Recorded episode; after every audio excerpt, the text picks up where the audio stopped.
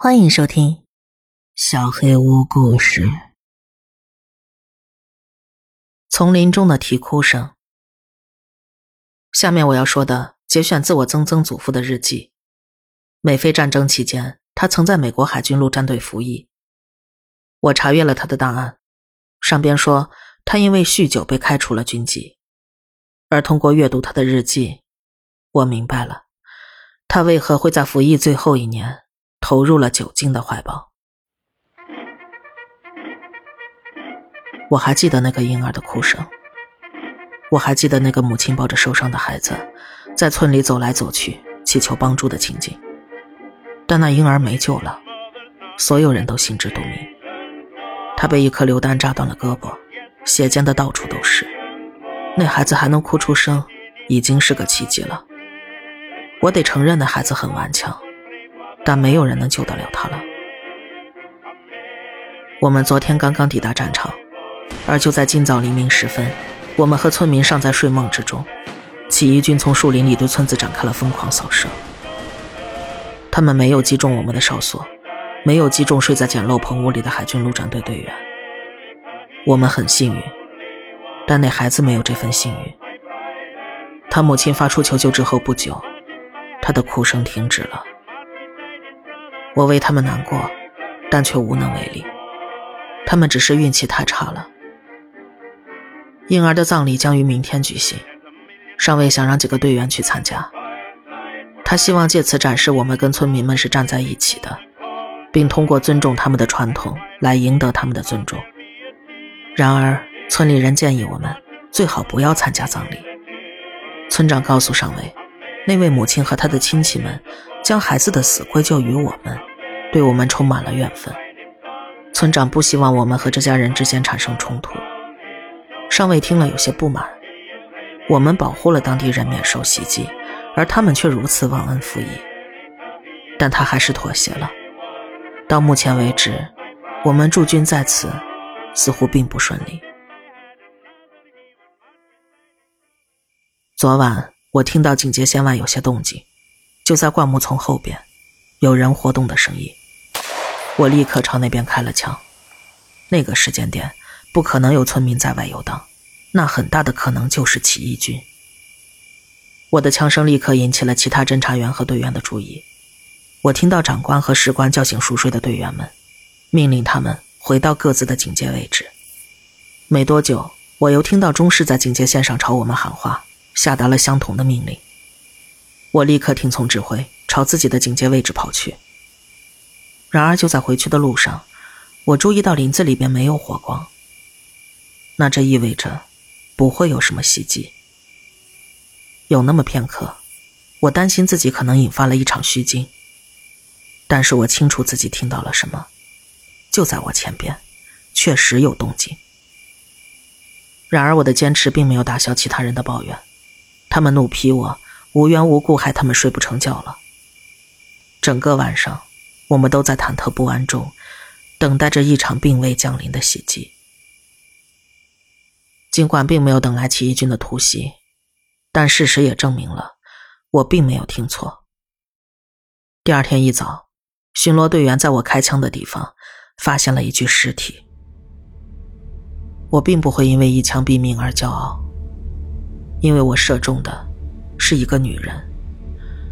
是那个失去孩子的母亲。没人能说清楚他为何大半夜在村外游荡，而更加令人困惑的是，事后人们发现，他把自己孩子的尸体挖了出来，坟墓是空的。军官们猜测，这个女人想要加入她身为起义军的丈夫，她把死去的孩子挖出来，是为了埋到山上，离他们更近的地方。这不太能说服我。发现尸体的巡逻队员当中有一个是我的朋友，他告诉我，那女人倒地的姿势，看上去是要回到村子里，而不是离开。而且她的衣服和脚上都是泥巴，好像刚从山里回来。再加上那孩子的尸体并不在她身边，所以我推测，她是带着孩子尸体去了山里。我不知道这意味着什么，但是想到此处，我就感到了十分不安。过去几天，我们在此处的驻军都很平静，而在上一个被指派保护的渔村里，我们几乎每晚都会遭受袭击。大多数队员对此都很满意，而我却觉得很奇怪。这些岛上愤怒的当地人只想让我们离开，而在其中一个小角落，竟然碰巧没有遭遇激进的起义军，这感觉很不对劲。也不止我一个人觉得奇怪。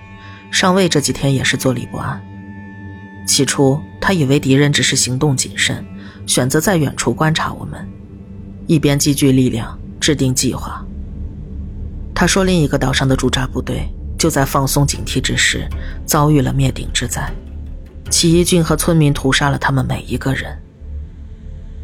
他不希望我们遭遇同样的命运，所以加强了小前哨的守备，在村庄外围加派巡逻人手。并保证每晚都有两名陆战队员守卫营房。然而，加强巡逻却使我们更加困惑。周围没有任何其他人活动的迹象，没有足迹，没有萤火，什么都没有。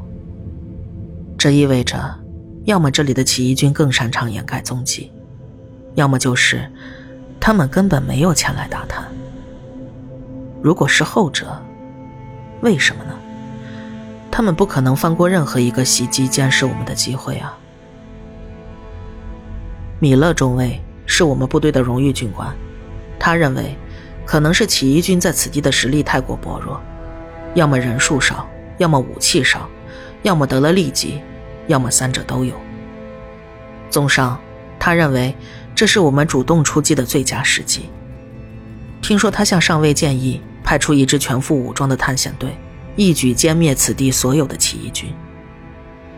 我个人并不赞成这个提议，原因很简单，尚未安排米勒中尉去执行这项行动，而我就在他的排。这就意味着我要穿过炎热泥泞的丛林，深入危险地带，并一直祈祷愤怒的当地人没有躲在蛮荒的灌木丛后，用步枪指着我的头。在村庄附近巡逻时，情况已经很糟糕了。深入敌方腹地，风险当然更高。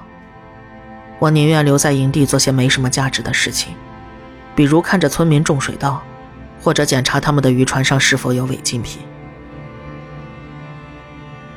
太阳升起前，我们出发了。一个取得我们信任的当地侦察兵，还有一个村民，领着米勒中尉在前方带路。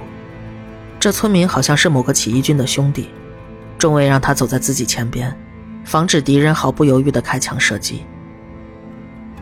我们的目标是离村子几英里远的一条小溪。当地侦察兵从一个村民那里得到消息，这条小溪可能就是起义军的水源。米勒中尉希望搜索小溪周围，找到起义军的营地。行军果然非常艰难，一路上都又窄又滑。太阳出来之后，情况更糟了，天气越来越热。几个小时之后，所有人的制服都被汗水湿透了。可能唯一幸运的是，我们没有受到起义军的骚扰。我们在路上短暂休息了几次。中午时分，我们终于抵达了小溪。确认过安全之后，我们再次休整，吃了些东西恢复体力，然后就围绕周边展开了搜索。我们被分成了三个小组，我在中尉亲自带领的那一组。他决定逆流而上，沿着两侧是茂密丛林的岩石地带前进。每走一步，我都担心自己身上被扎出一个洞来。在寂静中，不知行进了多久，终于，我们发现了什么，但那不是我们所期望的。一个当地人躺在溪边，一动不动，他衣服上好像有血迹。我们小心翼翼靠近。担心是不是有埋伏，但是几分钟后，他依旧没有动。米勒中尉走了过去，我们紧随其后。一名中士把我们分成两组，一组跟着中士在四周警戒，另一组留在中尉身边。躺在地下那个，很显然是个起义军，他身边有把左轮手枪，这表明他是我们的敌人。但他的死亡方式引起了我们的好奇。他的衣服和皮肤上满是撕裂和抓痕，腹部被剖开，内脏被嚼碎了，四散一地，好像是长着利爪利齿的野兽袭击了他。这场面又可怕又恶心，但我必须保持镇定。我们无法确定他遭受了何种动物的袭击，但却很怕自己会成为下一个受害者。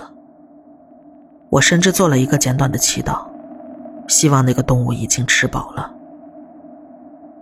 大家都在讨论那个动物的时候，警戒组的中士向着中尉报告：“长官，有人发现敌人营地，在那边灌木丛后面。”大家迅速举起步枪，朝着中士的方向前进。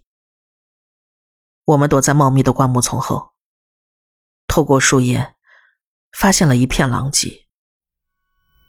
那空地上有个小营地，有几间茅草屋，一些零散的板条箱和麻袋，还有。令我们吃惊的起义军的尸体。我们小心翼翼穿过灌木丛，进入这个小营地，进行了搜索。这里除了死人，只有我们。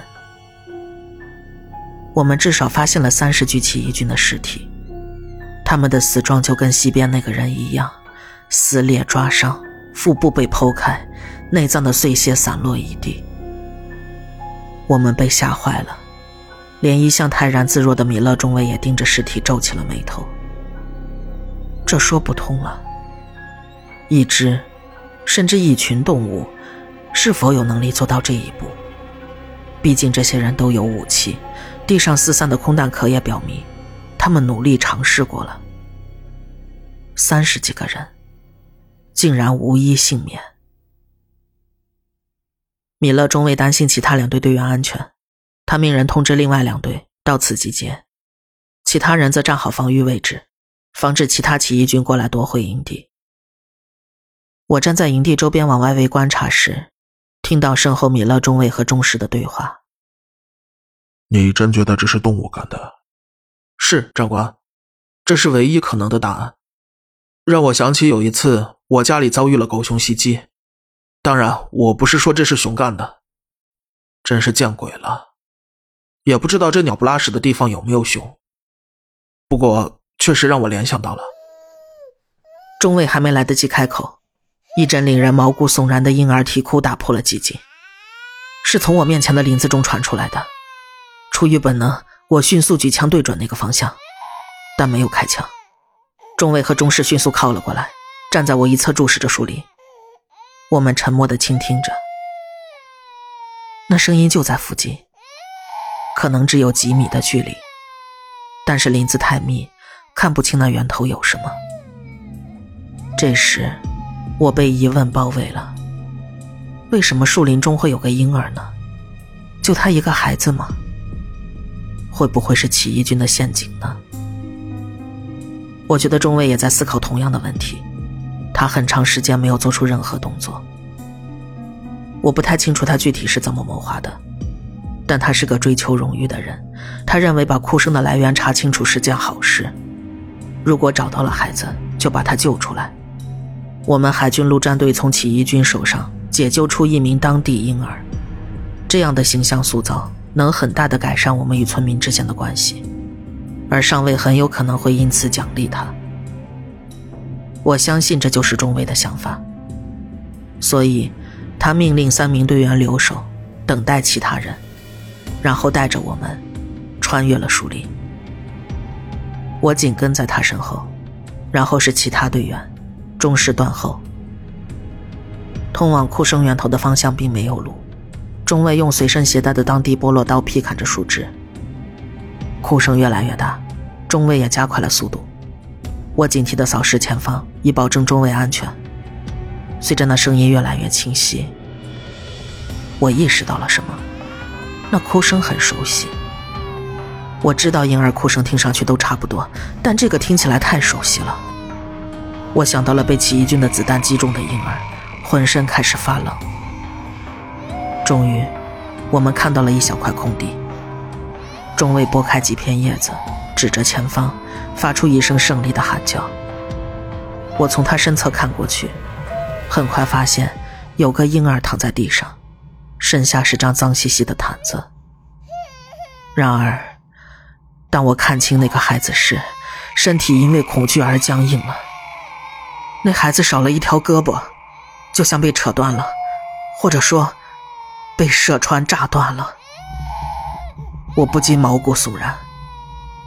虽然这听上去很荒谬，但我觉得这就是那个村子里死去的婴儿。但这是不可能的，那孩子肯定已经死了。那这个一模一样的婴儿，他是谁？在确认过整个区域安全之后，中尉慢慢跪下，准备把婴儿抱起来。我站在他身后，紧紧攥着步枪，因为不安的感觉正在席卷我的周身。然后中尉抱着孩子转了过来，命令我们回到那片营地。然而，就在他要穿过队员们的前方带路时，那个婴儿开始剥起了自己的皮。婴儿的皮就像蛇蜕一样在我面前剥落，我瞪大眼睛，无法移开视线。那层婴儿柔软的皮肤之下，竟是另一层满布皱纹的皮。众位注意到了我的反应，他低头看向婴儿，差点把他扔到地上。但那婴儿很快动了起来，仅剩的一条胳膊突然掐住众位的脖子。那肯定不是属于婴儿的力道，因为众位发出了痛苦的吼音。他倒在地上，拼命把婴儿往下拽。我从最初的震惊中摆脱出来，放下枪去帮中尉抓那个婴儿。然而，我只抓到了他正在剥落的皮，直到整张皮被我扯了下来，露出了里面的东西。那不是什么婴儿，那是个怪物。无辜的婴儿皮肤背后，是一个皱巴巴的野兽。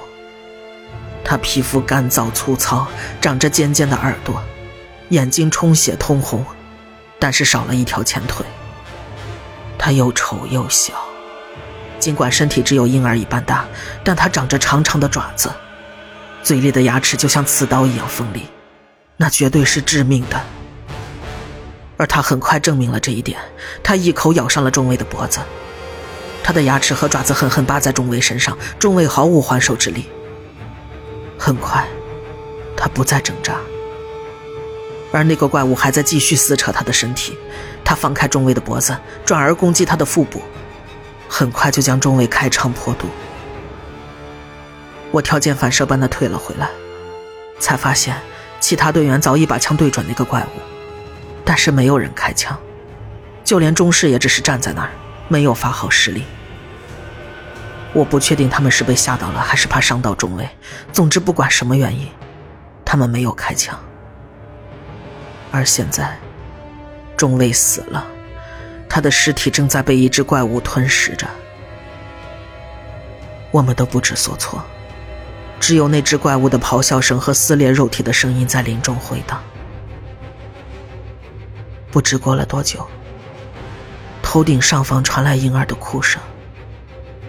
我们抬头看去，只见十几只可怕的生物挂在树枝上，用充血的饥饿眼睛看着我们。后来的一切发生的太快了。我只记得自己疯狂的尖叫，因为那些怪物跳到了我们身上。我不知道自己为何这么幸运，他们没有落到我的头上。有一只重重摔在了我脚边，我狠狠一脚把它踢到了一棵树上。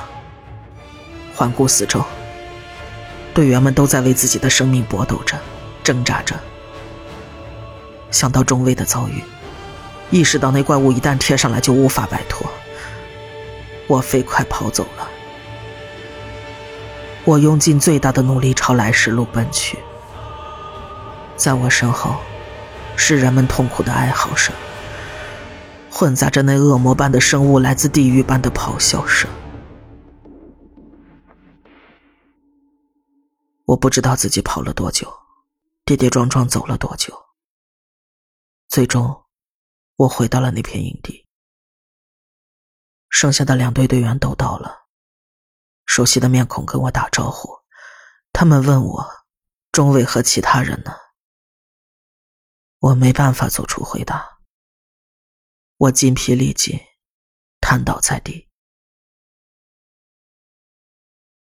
当意识回归时，我躺在那个村子中的一间小屋里，我安全了。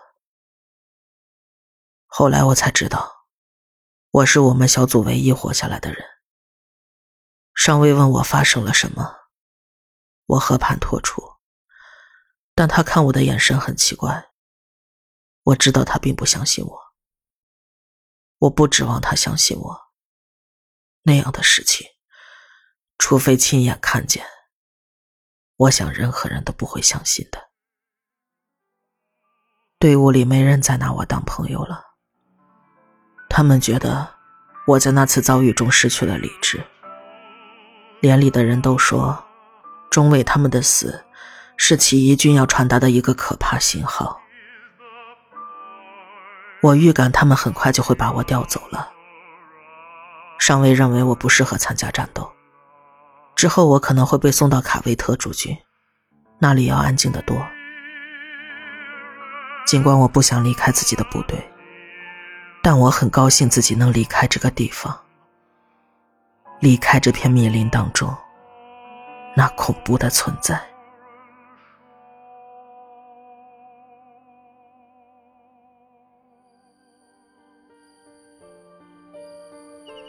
本期小黑屋故事就到这里。如果你做噩梦的话，没有关系，我会来把它吃掉的。我是小黑屋的墨，那我们梦里再见了。